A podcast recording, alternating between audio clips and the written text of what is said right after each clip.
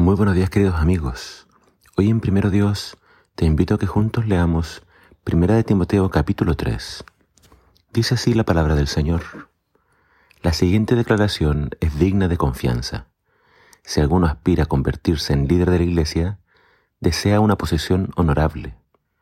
Por esta razón, un líder de la iglesia debe ser un hombre que lleve una vida intachable. Debe serle fiel a su esposa. Debe tener control propio, vivir sabiamente y tener una buena reputación. Con agrado debe recibir visitas y huéspedes en su casa y también debe tener la capacidad de enseñar. No debe emborracharse ni ser violento. Debe ser amable. No debe buscar pleitos ni amar el dinero. Debe dirigir bien a su propia familia y que sus hijos lo respeten y lo obedezcan. Pues si un hombre no puede dirigir a los de su propia casa, ¿cómo podrá cuidar de la iglesia de Dios? Un líder de la iglesia no debe ser un nuevo creyente, porque podría volverse orgulloso y el diablo lo haría caer.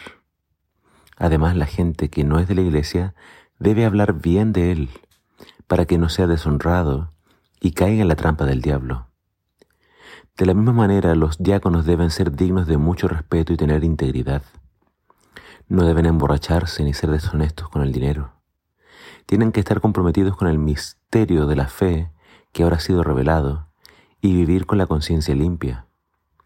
Que sean evaluados cuidadosamente antes de ser nombrados como diáconos. Si pasan el examen, entonces que sirvan como diáconos. De la misma manera, sus esposas deben ser dignas de respeto y no calumniar a nadie. Deben tener control propio y ser fieles en todo lo que hagan.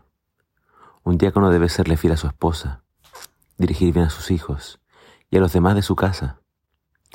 Los que hagan bien su trabajo como diáconos serán recompensados con el respeto de los demás y aumentarán su confianza en la fe en Cristo Jesús.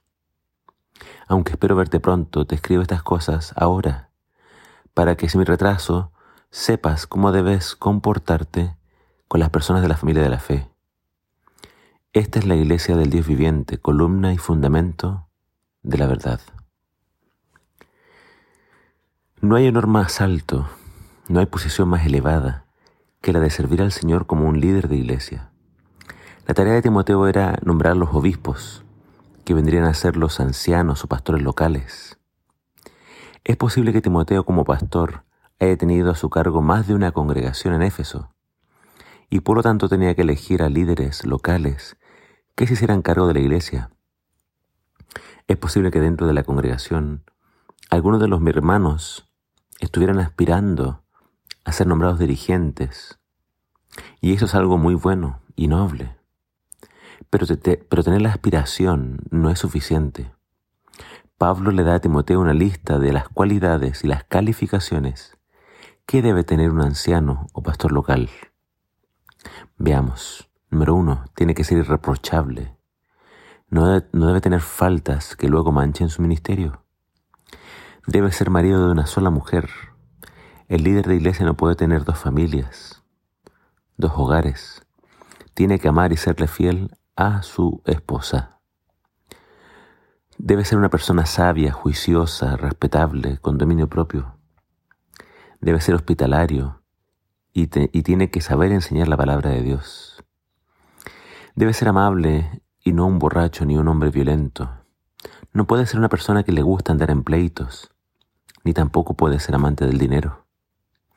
Debe tener un buen testimonio. Todos deben hablar bien de él. No solamente debe ser visto, bien visto dentro de la iglesia, sino que en su trabajo y en su vecindario también debe ser fiel a Dios. Debe portarse bien con toda, en todas partes. Debe saber gobernar su hogar antes de poder gobernar la iglesia. No puede ser un recién bautizado, si no se le podría subir los humos a la cabeza y enorgullecerse en sobremanera. No es fácil ser pastor. Prácticamente hay que ser perfecto. ¿Y quién es perfecto y completamente capacitado para realizar una obra tan sublime? Como lo es dirigir a la iglesia del Señor. Pero el Señor al que llama capacita el Señor da más gracia. Él nos da el poder para, para que le podamos servir de la mejor manera. El pastor debe refugiarse en el Señor. Debe apoyarse en su gracia y misericordia. La iglesia es la familia de Dios y también es la columna de la verdad. Debe avanzar con el Evangelio por todo el mundo, pero debe ser dirigida sabiamente y todos deben comportarse como corresponde dentro de ella. Si todavía no te congregas en ninguna iglesia, o quizás cuando eras joven ibas y dejaste de ir, te voy a desafiar a que lo hagas. Busca a un grupo de hermanos que crean en el Señor. La iglesia fue levantada por el Señor, para eso está. Ahí es donde el Señor quiere que te congregues. Solo procura encontrar una iglesia donde se viva y se predique la verdad del Evangelio. Que el Señor te bendiga.